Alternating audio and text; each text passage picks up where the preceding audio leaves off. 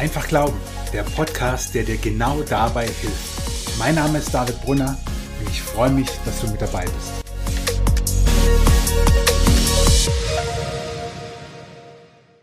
Herzlich willkommen zu einer neuen Folge Einfach Glauben. Heute haben wir es mit einem Thema zu tun, das für den einen schon ein gewisses Reizthema ist und manch einer fragt sich, hä? Dekonstruktion? Was ist das? Ich nehme dich mit auf eine kleine Zeitreise, gute 20 Jahre zurück. Es war der Beginn meines Studiums in Heidelberg. Ich hatte Neues Testament pro Seminar. In diesem Semester lernten wir in diesem Neuen Testament pro Seminar die handwerklichen Schritte kennen, das Handwerkszeug, wie man theologisch, wissenschaftlich einen biblischen Text interpretiert und untersucht, die sogenannten Auslegungsschritte der historisch-kritischen Methode. In einer dieser Pro-Seminarsitzungen haben wir aber noch mal was anderes gemacht und ich erinnere mich daran noch sehr genau. Ich erinnere mich noch an den Raum, an die Kommilitonen, an die Dozenten. Ich weiß, wie der Dozent hieß, wie wir dort saßen. Es muss 1999 oder 2000 gewesen sein, also über 20 Jahre her. Wir haben Johannes 4 gelesen. Die Geschichte, in der berichtet wird, wie Jesus einer Frau am Brunnen begegnet. Diese Frau ist dort, um Wasser zu schöpfen. Jesus beginnt mit ihr ein Gespräch über das Wasser und ich mache es jetzt mal ganz einfach und ganz kurz, sagt zu ihr, er hat Wasser, wie sie es noch nie getrunken hat und das Wasser, von dem sie trinkt aus dem Brunnen, da wird sie wieder Durst bekommen, aber das Wasser, was er ihr gibt, ist ganz anders. Und dann fing es an, dass der Dozent sagte, wie schön ist es doch, einen biblischen Text zu dekonstruieren und dann zu schauen, was noch passt. Was er damit meinte und was er uns als Aufgabe stellte, war, diesen Text Johannes 4, diese Geschichte, dieses Ereignis zu dekonstruieren. Das heißt, diesen Text zu nehmen und zu schauen, was davon macht Sinn und was macht keinen Sinn. Die Frau zum Beispiel hat Jesus ja auch gesagt, äh, Jesus, schön und gut, aber du hast ja gar nichts zum Schöpfen dabei. Und da meinte eben der, der Dozent auch schon, guckt schon, die Frau versteht, dass da was nicht passt. Nun gut, das war damals im Studium, ich lernte Dekonstruktion kennen. Heute, 20 Jahre später, begegnet mir Dekonstruktion woanders, nämlich in christlichen Gemeinden, im christlichen Kontext. Oft wird so getan, als ob es jetzt der neueste Schrei wäre, aber ich hoffe, die kurze Zeitreise hat dir geholfen, es einzuordnen, dass es alles andere als neu ist. Was für mich der entscheidende Unterschied ist, ist folgender. Ich lernte damals Dekonstruktion als Methode kennen, einen Text auseinanderzunehmen und neu zusammenzusetzen an einer liberalen Universität mitten in Deutschland, damals im 20., 21. Jahrhundert. Das ist verständlich, so ist das wissenschaftliche Denken. Wo mir aber die Konstruktion heute begegnet, ist in christlichen Kreisen, christlichen Gemeinden, in, in Anführungszeichen christlichen Büchern und Podcasts und Predigten, wo ich die Autoren kenne oder wo ich die Gemeinde kenne, wo ich den Gemeindeverband kenne und denke, hä, ihr wart doch noch vor vielen Jahren unterwegs und habt euch gerade von diesem liberalen Denken, von diesem historisch-kritischen Denken abgesetzt und wolltet unbedingt das, was in euren Augen biblische Lehre ist, hochhalten. Und da sind wir genau an dem Punkt. Dekonstruktion findet dort statt, wo vorher schon etwas konstruiert wurde. Nicht negativ konstruieren kann ja auch bedeuten, ich reime mir etwas zusammen. Das meine ich nicht, sondern ich meine damit, dass Dekonstruktion dort stattfindet, wo jemand schon eine Glaubensreise, eine Glaubensbiografie hinter sich hat, also einen Glauben schon hat. Dieser Podcast heißt Einfach Glauben und ich will auch in dieser Folge diesem Einfach Glauben Rechnung tragen, indem ich dich jetzt nicht zuballer mit tausend verschiedenen Theorien, tausend verschiedenen Quellen und was weiß ich, wie vielen schlauen Aussagen von schlauen Köpfen, die gibt es zu Genüge. Du kannst es einfach nur mal googeln, Dekonstruktion und Gemeinde oder Dekonstruktion und christlicher Glaube. Das werde ich nicht machen. Ich werde in diesem Podcast eines tun. Ich werde dir in diesem Podcast meine Meinung und meine Gedanken zum Thema Dekonstruktion weitergeben. Und ich wette, Deswegen hörst du gerade diesen Podcast, weil du wissen willst, hey, was sagt David zu dem Thema Dekonstruktion? Und es freut mich und ehrt mich, dass es dir wichtig ist zu hören, was ich dazu sage. Und deswegen werde ich dich gar nicht mit ganz vielen Quellenangaben in Anführungszeichen nerven. Ich werde dir in diesem Podcast einfach sagen, was meine Meinung und meine Gedanken dazu sind. Also, was ist Dekonstruktion genau? Dekonstruktion findet dort statt, wo der Glaube als nicht mehr passend wahrgenommen wird. So will ich es ganz einfach umschreiben. Man könnte auch sagen, der Kinderglaube wird abgelegt. Das will ich aber so alleine nicht stehen lassen, denn das suggeriert, dass Kinderglaube etwas nicht Gutes oder nicht Ausreichendes ist. Und das glaube ich nicht. Jesus sagt in der Bibel, wenn ihr nicht wie die Kinder werdet, dann werdet ihr das Reich Gottes nicht empfangen. Also mich, mich begeistern und faszinieren Kinder manchmal sehr, wie sie glauben. Das heißt aber, Dekonstruktion geschieht dort, wo der Glaube nicht mehr als passend wahrgenommen wird und wo zentrale Glaubensaussagen, die man Jahre oder sogar Jahrzehnte lang geglaubt hat, abgelehnt werden, dekonstruiert werden und nicht einfach billig zur Seite geschoben werden. Das sage ich überhaupt nicht. Ich glaube, dass viele Menschen, die dekonstruieren, sich sehr wohl sehr gute Gedanken machen. Sie verabschieden sich von Glaubensaussagen, die im Zentrum des christlichen Glaubens sind und nicht an der Peripherie. Ich mache dir ein paar Beispiele. Der Tod von Jesus am Kreuz ist nach biblischer Tradition ein Sühneopfer für uns Menschen.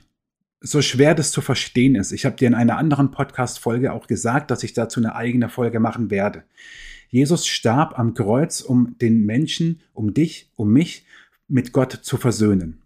Das wird dort, wo nun dekonstruiert wird, nicht 100% abgelehnt. Vielmehr sagen Menschen, die dekonstruieren, wenn das für dich wichtig ist, dass Jesus für dich am Kreuz gestorben ist, dann ist es für dich okay, aber für mich ist es das nicht. Und es muss auch nicht allgemeingültig und wahr sein. Oder geschichtliche Ereignisse, die in der Bibel überliefert werden, werden zunehmend nicht als historisch angesehen. Also wir können die heißen Fragen stellen. Haben Adam und Eva wirklich gelebt?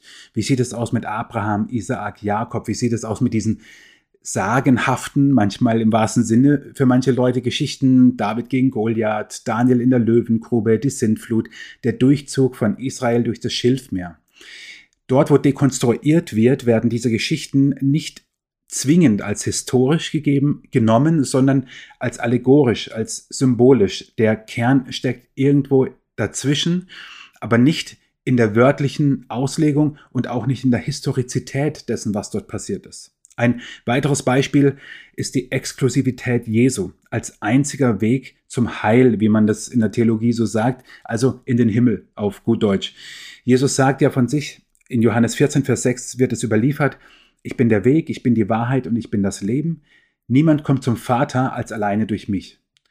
Und dort, wo nun dekonstruiert wird, wird diese Exklusivität, dieses Alleinstellungsmerkmal Jesu nicht mehr geglaubt, sondern es wird akzeptiert, dass auch andere Wege zu Gott möglich sind. Das endet letzten Endes im Ergebnis ganz oft in einer Allversöhnung. Das heißt, dass Menschen, wie der Volksmund so sagt, in den Himmel kommen, ob sie nun an Jesus geglaubt haben oder nicht. Ein weiterer Moment, wo dekonstruiert wird, ist die Frage, was ist die Bibel? Also ist die Bibel in Anführungszeichen nur, sie ist an und für sich ja schon etwas ganz Besonderes, aber ist die Bibel nur ein von Menschen geschriebenes Buch? Oder ist die Bibel das offenbarte Wort Gottes? Das heißt, dass Gott sich darin mitteilt, dass Gott die Schreiber der Bibel inspiriert hat durch seinen Heiligen Geist und dass wir Gott in der Bibel kennenlernen und dass Gott sich durch die Bibel offenbart. Das ist ein grundlegender Unterschied, denn dort, wo ich sage oder behaupte oder der Ansicht bin, dass die Bibel ein rein menschlich geschriebenes Buch ist, da kann ich sie natürlich kritisieren und als fehlerhaft bezeichnen, wo ich nur will. Wo allerdings die Bibel ein Buch ist, von dem ich glaube und überzeugt bin, dass Gott sich darin offenbart, da verbietet es sich mir, dass ich mich über die Bibel stelle an, an allen möglichen Stellen, die mir nicht passen und sage, nee, das hat heute keinen Raum mehr. Eine weitere Frage oder ein, ein weiterer Moment, wo dekonstruiert wird, ist die Frage nach den ethischen Aussagen der Bibel. Die meist dann, wo dekonstruiert wird, also wo von Glaubensaussagen Abstand und Abschied genommen werden, diese Aussagen rein kulturgeschichtlich und kontextuell bezeichnet werden. Und wenn wir ehrlich sind, geschieht es hauptsächlich, ohne um den heißen Brei jetzt rumzureden, bei der Sexualethik. Also im Blick auf den Umgang mit Geld, im Blick auf den Umgang mit Menschen, die arm sind, mit Menschen, die in einer Minderheit sind, Umgang mit Politik oder die Haltung zur Politik. Da wird erstaunlicherweise wenig dekonstruiert, aber im Blick auf die Sexualethik. Also ganz einfach gesagt die Frage nach der Ehe. Wer soll, darf nach biblischem Verständnis heiraten? Die Genderfrage, die gerade sehr aktuell ist. Und auch verantwortlich gelebte Sexualität, wie sieht es aus? Das ist natürlich ein ganz großer Zankapfel. Und dort, wo dekonstruiert wird, verabschiedet man sich von Glaubensaussagen oder in dem Fall eben von ethischen Annahmen. Und vielleicht noch ein letztes, Gott als Schöpfer, wo man vielleicht früher schon im, im, im Kindergottesdienst, in der Schule, in der Jungschar, wo auch immer, lernt, im Rallyeunterricht oder eben in der Gemeinde, dass Gott diese Welt erschaffen hat. Und jetzt rede ich noch nicht mal davon, ob es, weil es in der Bibel heißt, an sieben Tagen, ob das 24-Stunden-Tage waren, sondern überhaupt, dass Gott der Schöpfer dieses Universums ist. Dort, wo dekonstruiert wird, wird auch das immer weniger angenommen. Also, nochmal zusammengefasst. Wir reden von Dekonstruktion dort, wo zentrale, elementar wichtige Aussagen der Bibel nicht mehr geglaubt werden und an ihrer Stelle etwas anderes tritt. Darauf komme ich gleich. Wir reden nicht von peripheren Aussagen. Also bis dahingehend, was weiß ich, um es einfach zu machen, welche Musik soll im Gottesdienst gespielt werden, ähm, wie lange soll eine Predigt gehen. Ja? Also darüber haben wir keine Auskünfte in der Bibel und das meine ich auch nicht. Ich denke, dir wird klar, dass wir von Dekonstruktion dort sprechen, wo zentrale Glaubensinhalte des christlichen Glaubens in Frage gestellt werden. Und jetzt denkst du vielleicht, was ist denn dann der Unterschied zum Zweifel? Denn auch der Zweifel stellt ja Dinge in Frage. Und das ist richtig. Leider. Äh, und ich kann dir nur von mir sagen, ich hatte in meinem Leben eine ganz starke Zeit, eine Phase des Zweifelns, in der ich bis ins Innerste des Glaubens gezweifelt habe das war am Ende meines Studiums. Da wusste ich wirklich nicht mehr, was ist jetzt rechts und links. Und ich habe alles in Frage gestellt und gezweifelt. Und es ist, glaub mir, nichts Schönes. Denn der Zweifel ist ja gerade der Ort, wo du nicht weißt, was richtig oder falsch ist. Also wo, wie wir heute sagen, die Sache ergebnisoffen diskutiert wird. Und das ist für mich der grundlegende Unterschied zwischen Zweifel und Dekonstruktion. Der Zweifel lässt immer noch die Option offen, es könnte alles anders sein.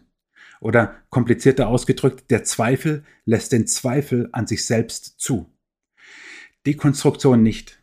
Dekonstruktion hat schon ihre neue Theologie geformt. Das findest du dann heute unter dem Stichwort progressive Theologie. Wobei dieser Begriff progressiv gar nicht stimmt. Unter progressiv verstehen wir Dinge aus dem Lateinischen herkommen, dieses Wort, die nach vorne gehen, die nach vorne gewandt sind. Nur wenn du unterm Strich schaust, progressive Theologie und liberale Theologie, wie ich sie an der Universität studiert, äh, studiert habe und studieren musste, weil ich Pfarrer werden wollte, unterscheiden sich in vielen Dingen überhaupt nicht. Insofern ist progressive Theologie überhaupt nicht progressiv, sondern eher rückwärtsgewandt. Natürlich gibt es Unterschiede zwischen progressiver und liberaler Theologie, aber darauf gehe ich jetzt auch nicht ein, weil es wäre auch nochmal eine eigene Folge wert. Also, wenn es dich interessiert, lass es mich wissen. Nur im Grunde und von der Kernsubstanz ist progressive Theologie nicht nach vorne gewandt. Deswegen sage ich das so deutlich, weil es vermittelt den Eindruck, dass progressive Theologie progressiv ist im Sinne von perspektivisch nach vorne neu. Das ist sie aber nicht. Die Ergebnisse, die gibt es schon lange. Wie ich dir vorhin versucht habe zu erklären, Dekonstruktion ist mir schon vor 20 Jahren begegnet.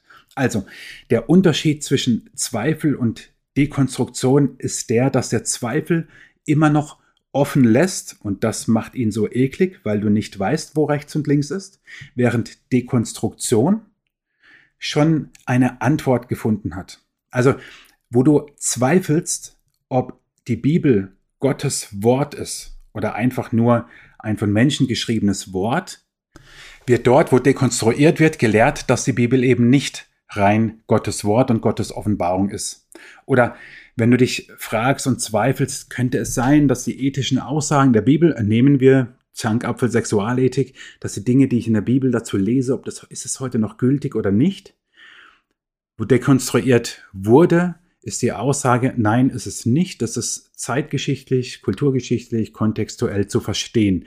Das ist jetzt sehr überspitzt formuliert, aber ich möchte dir deutlich machen, dass die Unterscheidung zwischen Zweifel und Dekonstruktion sehr wichtig ist. Denn der Zweifel lässt immer noch die Möglichkeit des Andersseins zu. Also, was ist Dekonstruktion? Dekonstruktion bedeutet, dass zentrale Glaubensaussagen nicht mehr geglaubt, nicht mehr gelehrt werden und nicht mehr als allgemein gültig und wahr anerkannt werden. Nochmal wichtig, das geschieht dort, wo sie das schon mal taten. Also das heißt, wo es schon mal der Fall war. Wo Menschen glauben, dass Jesus für mich gestorben und auferstanden ist, dass die geschichtlichen Ereignisse der Bibel wahr sind, dass sie historisch sind, dass Jesus der einzige Weg in den Himmel ist, dass es geglaubt wurde und nun dekonstruiert wird und, sehr vereinfacht gesagt, nicht mehr geglaubt wird und seitens theologischer, gemeindlicher Leiter, Autoren, Dozenten auch gelehrt wird. An der Stelle eine kurze Unterbrechung oder ein Hinweis. In einer gewissen Weise dekonstruieren wir unseren Glauben immer und immer wieder. Allerdings möchte ich das so verstanden wissen unter dem Stichwort Veränderung, nicht Dekonstruktion im Sinne von zerlegen und zerlegt sein lassen. Als ich in, in Heidelberg studiert habe, ich habe dir vorhin ja schon davon erzählt, da war ich in einer kleinen, freien, charismatischen Gemeinde. Und ich erlebte selber im Jahr 2000 an Silvester die sogenannte Geisttaufe. Und ab dem Moment an öffnete ich mich nicht nur der charismatischen Frömmigkeit, sondern bis heute ist es meine Art, meinen Glauben zu leben. Das ist nicht die einzige Art, den Glauben zu leben, aber es ist eine und für mich ist es die, die, die zu mir passt. Nun bin ich aus der Landeskirche gekommen. Mein Vater war Pfarrer und wir hatten eine tolle landeskirchliche Gemeinde, ganz große Jugendarbeit, viel mit dem CVM gemacht. Ich hatte überhaupt nicht das Bedürfnis, irgendwie mich nach anderen Gemeinden umzugucken. Und ich erlebte dann in Heidelberg sozusagen die große, weite Welt der freien Gemeinden. Habe auch noch andere Gemeinden dort kennengelernt, tolle Gemeinden.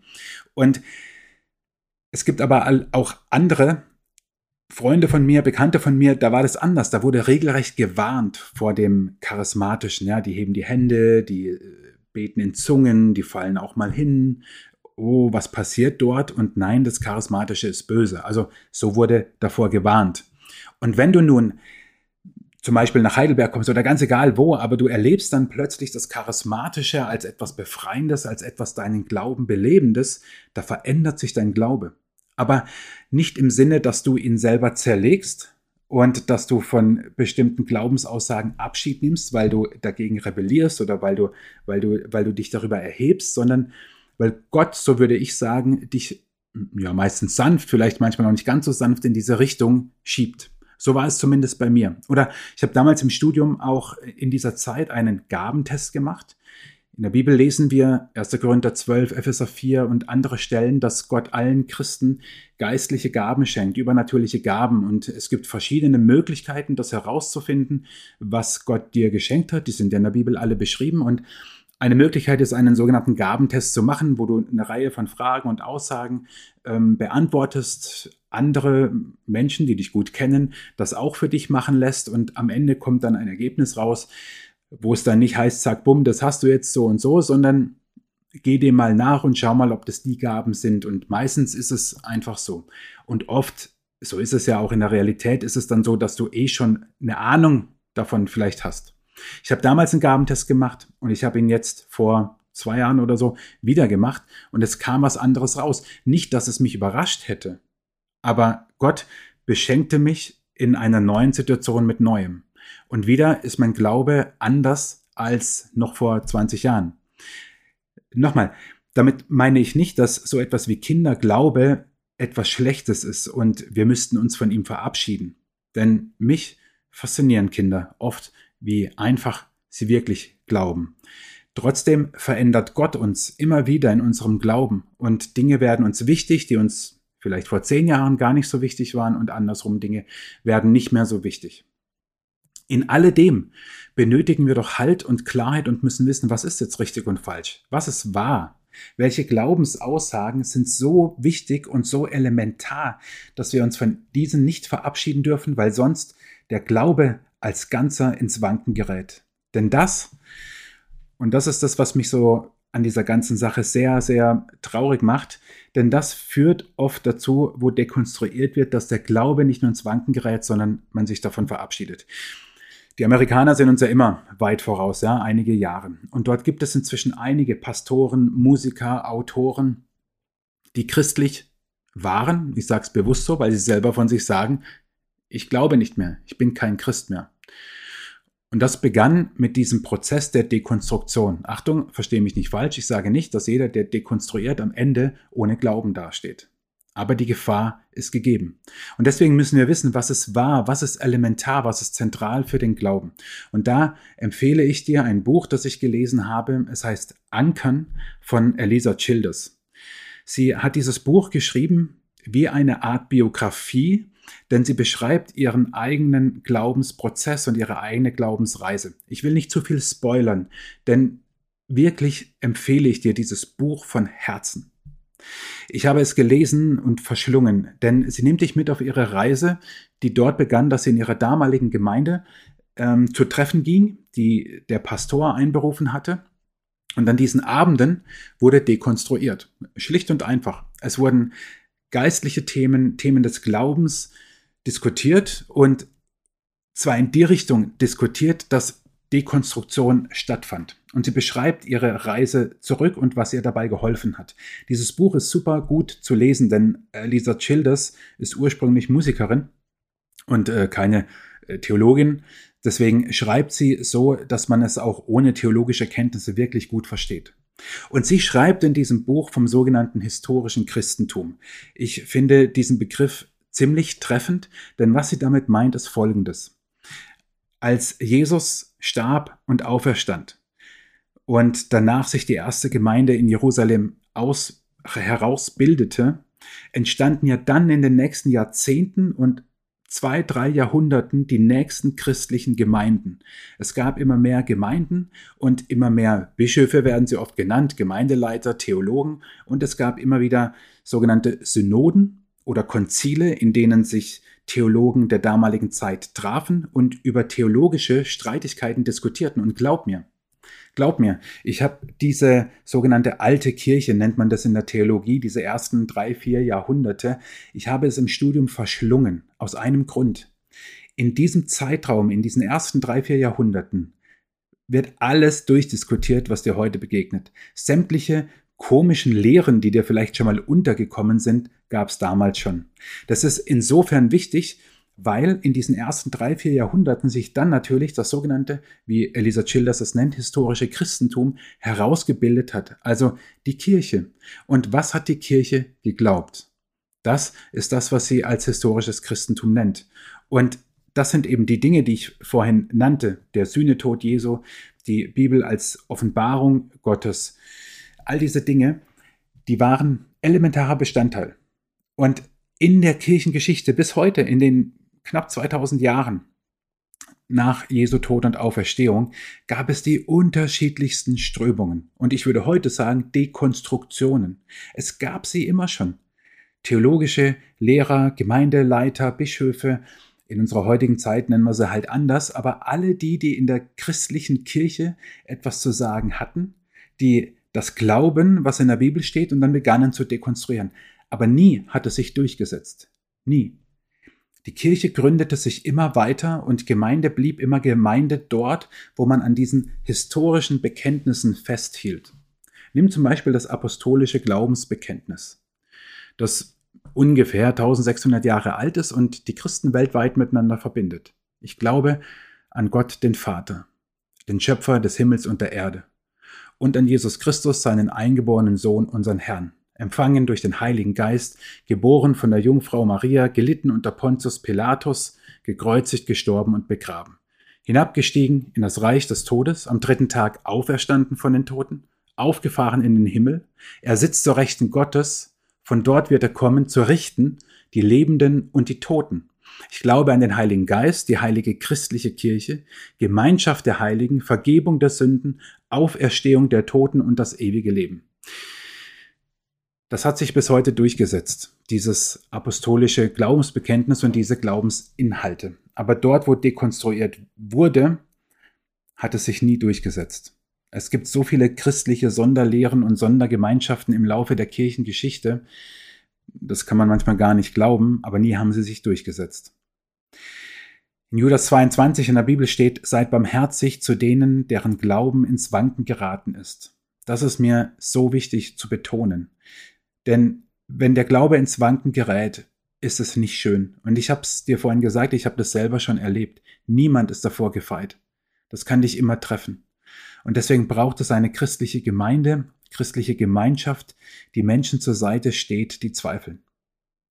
Ich will dir in einem letzten Teil dieser Folge Gründe für Dekonstruktion nennen. Das sind nicht alle. Das sind einfach nur ein paar Gedanken, von denen ich glaube, dass sie Gründe sind, dass es Faktoren sind, dass Menschen dekonstruieren. Nochmal, Dekonstruktion geschieht dort, wo man glaubt und sich von Glaubensaussagen verabschiedet.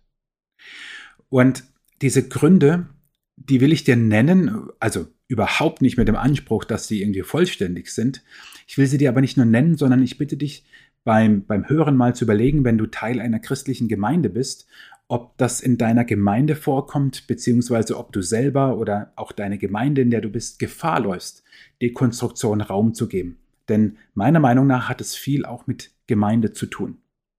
Ich habe vorhin gesagt, dass Dekonstruktion im Sinne von Veränderung immer wieder stattfindet, nämlich dort, wo Gott mein Denken, mein Glauben verändert. Manchmal habe ich bei Dekonstruktion den Eindruck, dass es sich äußert wie so eine geistliche Pubertät. Man nabelt sich ab, man rebelliert, man identifiziert, identifiziert sich nicht mehr mit dem, was man geglaubt hat, aus Rebellion, weil man sich über etwas erhebt. Das ist nur ein Gedanke, der manchmal zutrifft. In vielen Fällen mag er nicht zutreffen. Und die Pubertät als solche kommt ja echt schlecht weg. Ja? Ich habe zwei Kinder, ich weiß, wovon ich rede, aber ich bin der Überzeugung, dass die Pubertät eine ganz, ganz, ganz wichtige Phase im Leben eines Menschen ist. Denn was passiert hier? Die Pubertät ist der Übergang vom Kinder-, Teenager-Alter hin zur erwachsenen Identität. Und das ist etwas, was ich mir für den Glauben auch wünsche. Nicht nochmal, dass der Kinderglaube schlecht wäre, aber dass dort, wo du Dinge im Glauben durchdenkst und Zweifel hast und hinterfragst und suchst und forscht und bohrst, dass du das nicht tust, weil du dich davon absetzen willst, weil du rebellierst, sondern weil dein Glaube wachsen soll und tiefer werden soll. Ich nenne dir fünf Gründe. Nochmal nicht, ich habe keinen Anspruch auf Vollständigkeit, überhaupt nicht. Aber das sind so Dinge, die mir ins Auge fallen. Der erste Grund ist toxische Leiterschaft bzw. geistlicher Missbrauch. Und hier werde ich regelrecht traurig und manchmal auch wütend. Was meine ich damit? Toxische Leiterschaft, eine giftige Leiterschaft und geistlicher Missbrauch ist für mich mit einer der größten Gründe von Dekonstruktion. Denn, pass auf, ich erkläre es dir. Menschen sind in einer Gemeinde. Sie wollen einfach nur glauben, einfach glauben. Sie wollen Jesus nachfolgen, sie wollen als Christen leben, sie wollen einen Unterschied in dieser Welt machen. Und dann gibt es Leiter in der Gemeinde, die ihre Macht ausspielen, die zu ihnen sagen, du bist noch nicht so weit, du musst geistlich noch wachsen, du verstehst es geistlich nicht, ich bin die Autorität, ich bin die Leitung, du hast dich unterzuordnen, egal was ich sage. Gott hat mir gesagt, dieses und jenes und deswegen sage ich es dir. Und dann beginnt man Menschen klein zu machen und runter zu machen aus einer geistlichen Perspektive heraus, in Klammern, die überhaupt nicht geistlich ist, die rein menschliches und Menschen niedermacht. Das geht so weit, dass Menschen aus scheinbar geistlicher Perspektive hinaus in ihrem Leben Dinge ändern sollen, ihren Alltag betreffen, die mit dem Glauben erstmal überhaupt nichts zu tun haben. Das geht hin bis zu äußeren Dingen, bis, bis zum Kleidungsstil, um, um nur mal ein ganz einfaches Beispiel aus dem Alltag zu nennen. Überall dort, wo geistlicher Missbrauch stattfindet und eine toxische, ähm, vergiftete Leiterschaft ist, dort pflanzt sich etwas in einem Menschen fest, was nicht gut ist. Denn dieser Mensch will doch eigentlich im Glauben wachsen, aber er wird wie gefangen gehalten und gefesselt von dieser toxischen Leiterschaft und geistlichem Missbrauch. Und meint, manchmal über Jahre hinweg, in der Gemeinde am richtigen Ort zu sein, geistlich auf dem richtigen Weg zu sein, merkt aber manchmal vielleicht nicht, manchmal schon, dass es sich ganz, ganz schlecht entwickelt. Und ich werde an der Stelle wirklich leidenschaftlich und, und es, es, es macht mich traurig, dass in vielen Gemeinden das passiert, dass Leitung ihre Macht ausspielt, um Menschen niedrig zu halten. Nur nebenbei gesagt, gute Leitung ist immer dort, wo sie nicht nur akzeptiert, sondern fördert, dass andere groß herauskommen. Also nicht im Sinne von Stars, dass sie jetzt alle anhimmeln, sondern dass das, was sie tun, richtig gute geistliche Frucht trägt. Aber überall dort, wo Leitung Menschen niederdrückt, niederhält, ihnen sagt, sie sind nicht gut, sie sind geistlich noch nicht so weit, ist es sehr, sehr toxisch. Und ich glaube, dass es einer der größten Gründe ist, warum Menschen dann nach vielen Jahren dekonstruieren, weil sie feststellen, dass sie in einem Gefüge waren, in einem System waren, das sie wie gefangen gehalten hat. Das Schlimme ist, dass dann, wie der Volksmund sagt, das Kind mit dem Bart ausgeschüttet wird. Denn was vollkommen richtig und notwendig ist, ist, sich von diesen toxischen Strukturen zu befreien, die Gemeinde zu verlassen oder es zumindest anzusprechen und versuchen, Freiheit zu leben. Aber das Kind mit dem Bart ausgeschüttet ist dort, wo man sich auch von den Inhalten, von den biblischen Inhalten, von den wahren Aussagen dieses, wie Elisa Childers es nennt, historischen Christentums verabschiedet, weil es eben in dieser Gemeinde gelehrt wurde. Ich kann das gut verstehen, denn man setzt es ja gleich. Und deswegen verabschiedet man sich von allem und dekonstruiert.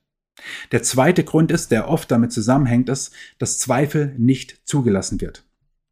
Also erster Grund, toxische Leiterschaft bzw. geistlicher Missbrauch. Zweiter Grund, Zweifel wird nicht zugelassen. Das äußert sich in solchen Gemeinden und Systemen auch darin, dass es oft heißt, das musst du ja glauben, steht in der Bibel. Basta, Schluss aus, Ende. Kein Hinterfragen, kein Nachbohren, kein Forschen. Und ich sage dir eins, ich diskutiere für mein Leben gerne. Und ich glaube, dass es immens wichtig ist. Gott hat uns doch einen Verstand gegeben, also sollen wir ihn auch einsetzen. Und wenn du versuchst, mit dem Verstand an die Bibel heranzugehen, da wirst du nicht immer äh, die letzte Antwort finden, denn vieles, was in der Bibel steht, nehmen wir nur die Wundergeschichten, die können wir ja mit unserem Verstand nicht erklären. Aber trotzdem sollen wir unseren Verstand einsetzen und alles daran tun, die Dinge zu verstehen, verstehen zu wollen und unseren Zweifel zu äußern.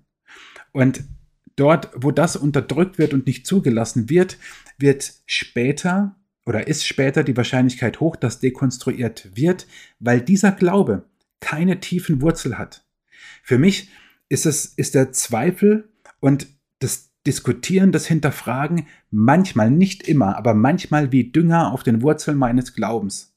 Denn ich gehe den Dingen so lange auf den Grund, bis ich überzeugt davon bin und sozusagen guten Gewissens, guten Herzens, voll dahinterstehend es glauben kann. Und dazu muss ich manchmal auch zweifeln und zweifeln zulassen und nachfragen. Und dort, wo das nicht geschieht, kann es gut sein, dass Jahre später dekonstruiert wird, weil der Glaube diese tiefen Wurzeln nicht hat. Also erster Grund, toxische Leiterschaft bzw. geistlicher Missbrauch. Zweitens, Zweifel wird nicht zugelassen. Drittens, keine Bibelkenntnis. Und damit meine ich jetzt nicht, dass du 20.000 Bibelverse auswendig kannst. Das ist auch gut, denn die Bibel ist in meinen Augen Gottes Wort. Er offenbart sich in der Bibel. Und es ist gut, diese Worte auswendig zu können, weil ich sie dann in meinem Herzen trage und dann auch parat habe, wenn ich gerade keine Bibel bei mir habe, aber Gottes Zuspruch benötige. Ich meine damit mit keine Bibelkenntnis, dass wir nicht wissen, wie vertrauenswürdig und glaubwürdig die Bibel ist. In meiner Gemeinde mache ich gerade eine Bibelschule kompakt, nenne ich es, im Rahmen unserer Kleingruppen. Wir machen diese semesterweise, mache ich in diesem Semester eine Bibelschule kompakt. Mir macht es mega viel Spaß. Ich hoffe, meinen äh, Gemeindegliedern, den Teilnehmern in dieser Kleingruppe auch. Und wir beschäftigen uns mit den Fragen, wie ist die Bibel überliefert? Wie ist sie überhaupt entstanden? Ist die Überlieferung zuverlässig und glaubwürdig? Ist die Bibel über die Jahrhunderte verfälscht worden? Wie gehen wir um mit Widersprüchen in der Bibel? Wie gehen wir mit schwierigen Bibelstellen um? Oft werden ja im Alten Testament Bibelstellen herangezogen bei sowas, wo Menschen getötet werden, wo der Bann vollzogen wird. Oder denk ans Neue Testament, wo Hananias und Sapphira in der Apostelgeschichte wird es überliefern, tot umfallen, weil sie die anderen Apostel belogen haben. Also es gibt schon in der Bibel also wirklich krasse Stellen, wo wir wirklich nicht mit platten Antworten daherkommen sollten. Und mit all diesen Themen beschäftigen wir uns. Und leider erlebe ich es in Gemeinden viel zu selten, dass sich mit der Bibel auf so eine Art befasst wird, dass man sie sieht wie einen Schatz, nach dem wir suchen, nach dem wir graben und den wir genießen. Und dazu gehört eben einerseits das Lesen in der Bibel. Und auch da bin ich verwundert, wie wenig Christen in der Bibel lesen. Ich bin immer wieder überrascht, dass mir das auch Hauptamtliche in der Kirche immer wieder sagen dass sie gar nicht so viel in der Bibel lesen, halt zur Predigtvorbereitung und das war's dann. Und ich finde das traurig, denn ich glaube, dass Gott sich in der Bibel offenbart und es gut ist, wenn wir in der Bibel lesen. Ich meine damit aber auch dieses Wissen rund um die Bibel. Warum? Es ist ähnlich wie mit dem Zweifel. Dort, wo ich all den Dingen auf den Grund gehe und das weiß und nicht nur einfach raushauen kann, die Bibel ist glaubwürdig, das ist halt so, weil es Wort Gottes ist. Das kann ich machen, aber wenn mir die Argumente fehlen, wird es kritisch. Dann habe ich wieder nicht diese tiefen Wurzeln. Wenn ich aber der Bibel und der Überlieferung der Bibel und der Frage nach ihrer Glaubwürdigkeit und zuverlässig auf den Grund gehe, ey, da, da werde ich krasse Sachen entdecken. Das kann ich dir versprechen. Nochmal, bisher drei Gründe. Der erste Grund ist toxische Leiterschaft bzw. geistlicher Missbrauch. Der zweite Grund ist, dass Zweifel nicht zugelassen werden. Der dritte Grund ist keine Bibelkenntnis. Und der vierte Grund ist, dafür kann niemand was, die Postmoderne, die Zeit, in der wir gerade leben. Dafür kann niemand etwas, aber es wirkt sich auf uns aus. Und zwar in der Form, dass in unserer Zeit es nicht sein kann, dass es die eine Wahrheit gibt. Egal wo das ist, wird ständig hinterfragt und die eine Wahrheit darf es nicht geben, sondern nach dem Motto, jeder soll nach seiner Fasson selig werden, gibt es viele Wahrheiten. Wenn du das glaubst, ist es für dich okay, für dich ist es wahr, für mich muss es es nicht sein. Das ist so der, der Geist unserer Zeit heute. Dafür kann niemand was, oder wahrscheinlich schon, aber das wäre jetzt zu tief, dem auf den Grund zu gehen. Und dem sind alle ausgesetzt. Aber das ist natürlich ein Kontext und ein Setting, das es extrem schwierig macht, zu glauben, dass es die eine Wahrheit gibt. Dass Jesus zum Beispiel sagt, ich bin der Weg, die Wahrheit und das Leben. Niemand kommt zum Vater als allein durch mich. Dass es die eine wahre, in Anführungszeichen, Religion gibt oder den einen wahren Gott gibt, das ist natürlich schwierig und das nagt an uns. Vielleicht mehr, als wir uns das wünschen. Aber das nagt an uns, wenn wir in einem Zeitalter der Verunsicherung leben. Egal, ob es die Genderfrage ist, ob es die Frage nach Wahrheit ist, ob es die Frage nach der Zukunft unseres Planeten ist. Du kannst gucken, wo du willst. Die eine Sicherheit, die scheint es nicht zu geben. Das einzige Konstante scheint die Unsicherheit zu sein. Und wenn der Glaube diesen Dingen ausgesetzt ist, beziehungsweise sich in diesem Setting befindet, unter Dauerbeschuss sozusagen, weil es die eine Wahrheit nicht geben darf, dann ist es natürlich eine Herausforderung. Nochmal der erste Grund, toxische Leiterschaft beziehungsweise geistlicher Missbrauch. Der zweite Grund ist, Zweifel wird nicht zugelassen. Der dritte Grund, keine Bibelkenntnis. Der vierte Grund ist die Postmoderne. Und der fünfte Grund, ich nenne ihn individuelle Fehlentwicklungen und meine damit Folgendes. Wenn du Christ bist, Dekonstruktion geschieht ja dort, wo du Christ bist und wo du Dinge manchmal seit Jahren oder Jahrzehnten glaubst und nicht mehr glaubst. Und im Normalfall bist du Teil einer Gemeinde. Und dann gibt es individuelle Fehlentwicklungen, die nicht alle auf, auf einen zutreffen müssen, aber die oft Teil davon sind. Zum einen ist es die Konsumhaltung statt Partizipation. Der Glaube beweist sich nicht im Hören, sondern im Tun. Und mich verwundert es nicht, wenn Menschen dekonstruieren, die davor jahrelang in Gemeinde lediglich konsumiert haben. Es gibt auch andere Geschichten. Ich kenne andere Geschichten und Stories, wo Menschen sich auch eingebracht haben und dekonstruieren. Ja, die gibt es. Ich glaube, dass diese Konsumhaltung dazu führt, dass die Gefahr groß ist, weil Thema Wurzelschlagen, der Glaube auch dort umso mehr Wurzeln schlägt, wo wir etwas tun. Vorsicht, damit meine ich keine Werkgerechtigkeit, sondern damit meine ich, dass wir durch den Glauben, aufgrund unseres Glaubens, einen Unterschied machen wollen in unserer Gesellschaft. Und dass der Glaube eben nicht nur etwas ist, was ich, was ich mir anhöre, ich gehe am Sonntag in Gottesdienst, höre meine Predigt an, gehe wieder heim sondern ich versuche einen Unterschied zu machen. Dort beweist sich der Glaube im Alltag.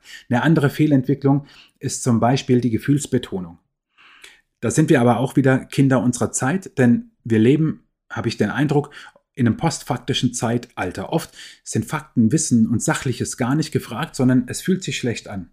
Oder es fühlt sich gut an. Das ist das Wichtige. Aber dort, wo Gefühle über den Fakten stehen, wird es schwierig. Und eine dritte Fehlentwicklung ist die sogenannte Niederschwelligkeit. Also wo ich meine, den Glauben, den Gemeindealltag, die Angebote in der Gemeinde so niederschwellig anzusetzen, weil ich meine, dass dadurch dann ganz viele Leute kommen. A, passiert das ganz selten und B ist es in meinen Augen nicht immer der beste Weg. In der Moderne war das vielleicht noch in Ordnung, wo viele Seeker-Services dann entstanden, also Besucher, Gottesdienste. Aber ich glaube, wir sind inzwischen in einer Zeit, wo das nicht funktioniert, dass wir sagen, wir machen unsere Angebote niederschwellig, also wir bieten Angebote in der Gemeinde an, in denen wir nicht so ganz viel über den Glauben reden und auch gar nicht über die heißen Eisen, sondern wir hoffen, dass die Leute einfach so kommen, erstmal da sind und dann gucken wir mal weiter. Und genau das ist das Problem. Zum einen glaube ich, dass es unattraktiv ist, denn was hat Gemeinde sonst zu bieten? Der Unique Selling Point von Gemeinde ist der Glaube. Und wenn du dann andere nette Events machst, glaube ich, dass es viele andere Veranstalter gibt, die das viel besser können. Also es ist zum einen unattraktiv und zum zweiten ist es ein Problem, wenn du dann tiefer im Glauben gehen willst und die Leute merken, oh, der Glaube kostet mich ja doch etwas. Und dann wird es schwierig. Und diese Fehlentwicklungen, die treffen nicht alle auf jeden zu. Dessen bin ich mir bewusst. Aber es sind Dinge, die bei mir selber dazu führen können, dass ich dekonstruiere, weil der, weil der Glaube diese Wurzeln wieder nicht geschlagen hat. Also das sind diese fünf, fünf Gründe. Nochmal, überhaupt kein Anspruch erhebe ich auf Vollständigkeit. Für mich sind es nur Faktoren, die, die unterstützen, dass Dekonstruktion stattfindet. Nochmal im Schnelldurchgang. Ein Grund, toxische Leiterschaft und geistlicher Missbrauch. Zweitens, Zweifel werden nicht zugelassen. Drittens, keine Bibelkenntnis. Viertens, unsere Postmoderne.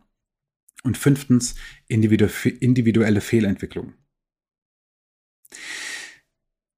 Und jetzt wenn du zweifelst am Glauben, dann bitte ich dich, such dir eine Gemeinde, einen Pastor, Leiter, Christen, die Zweifel zulassen, die dich ermutigen, zu forschen, zu ringen, zu diskutieren, den Dingen auf den Grund zu gehen und die an den biblischen Wahrheiten, also dem, was wir zum Beispiel im Glaubensbekenntnis bekennen, was das historische Christentum ausmacht, festhalten.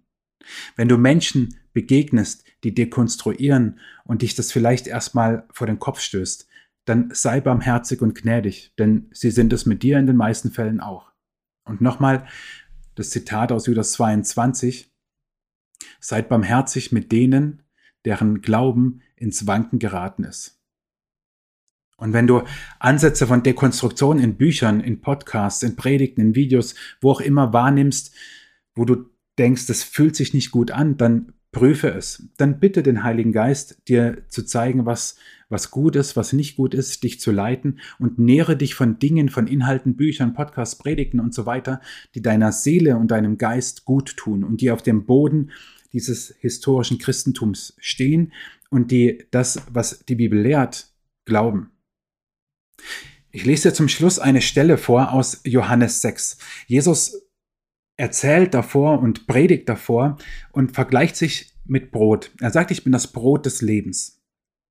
Wer zu mir kommt, den wird nicht hungern. Und er führt das weiter aus. Und dann heißt es ab Vers 60 im sechsten Kapitel im Johannesevangelium folgendes. Daraufhin sagten selbst einige seiner Jünger, das ist ungeheuerlich. Wie kann man das glauben? Jesus wusste, dass seine Jünger sich über seine Worte aufregten. Deshalb sagte er zu ihnen, Nehmt ihr daran Anstoß? Was werdet ihr dann erst denken, wenn ihr den Menschensohn wieder in den Himmel zurückkehren seht? Es ist der Geist, der lebendig macht. Das Fleisch hat keine Macht. Die Worte aber, die ich euch gesagt habe, sind Geist und Leben. Doch einige von euch glauben mir nicht. Denn Jesus wusste von Anfang an, wer die waren, die nicht glaubten, und er wusste auch, wer ihn verraten würde. Er fuhr fort. Deshalb habe ich gesagt, niemand kann zu mir kommen, wenn der Vater ihn nicht zu mir zieht.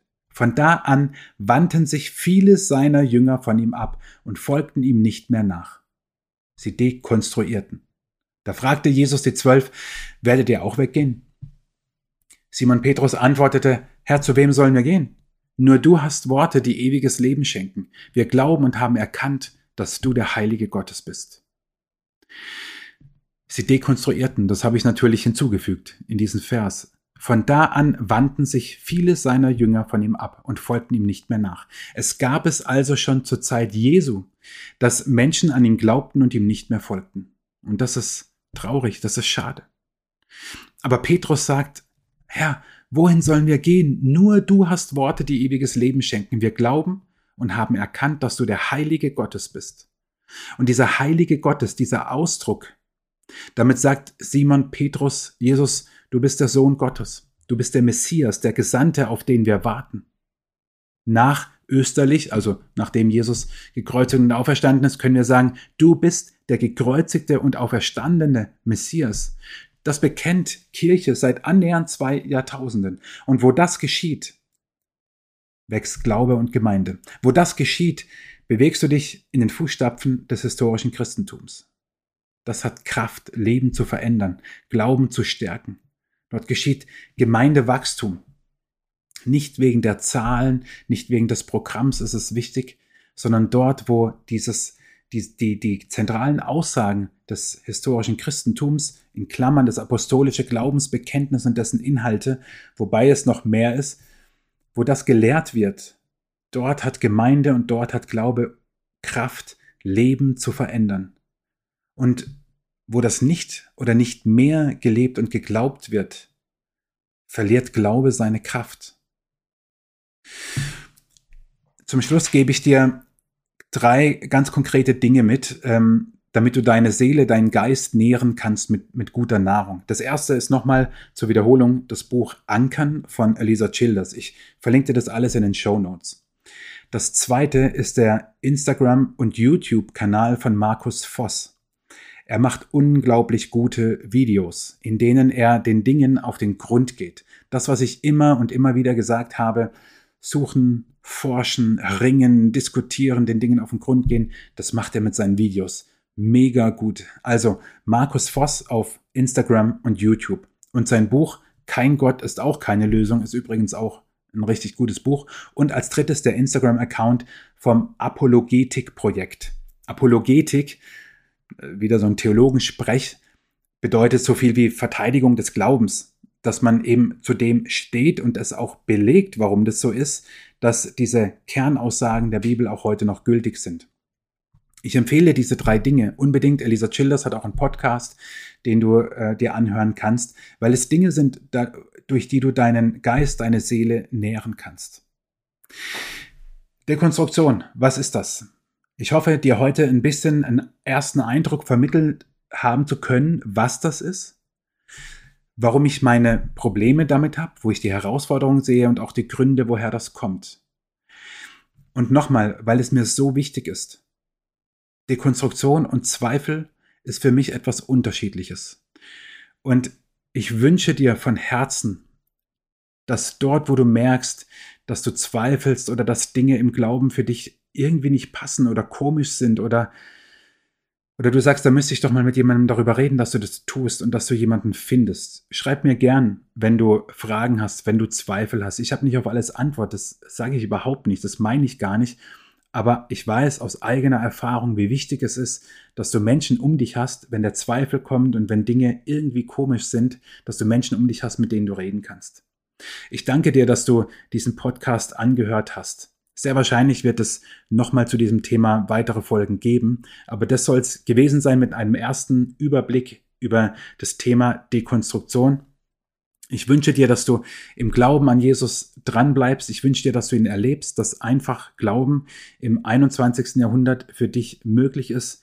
Ich freue mich, wenn du den Podcast weiterempfiehlst, wenn du ihn gut bewertest, wenn du es von Herzen tust und wenn du auch eine kurze Rezension in den Podcast-Portalen schreibst, weil das hilft, dass der Glaube, äh, nicht der Glaube, sondern der Podcast äh, auch für andere sichtbar ist, aber damit natürlich auch der Glaube. Und ich freue mich, wenn du das nächste Mal wieder mit dabei bist und bis dahin wünsche ich dir alles Gute und Gottes Segen. Ich hoffe, diese Folge hat dich ermutigt und inspiriert, einfach zu glauben. Schreib mir gerne dein Feedback und deine Fragen an info at david-brunner.de oder auf Instagram. Ich freue mich, von dir zu lesen.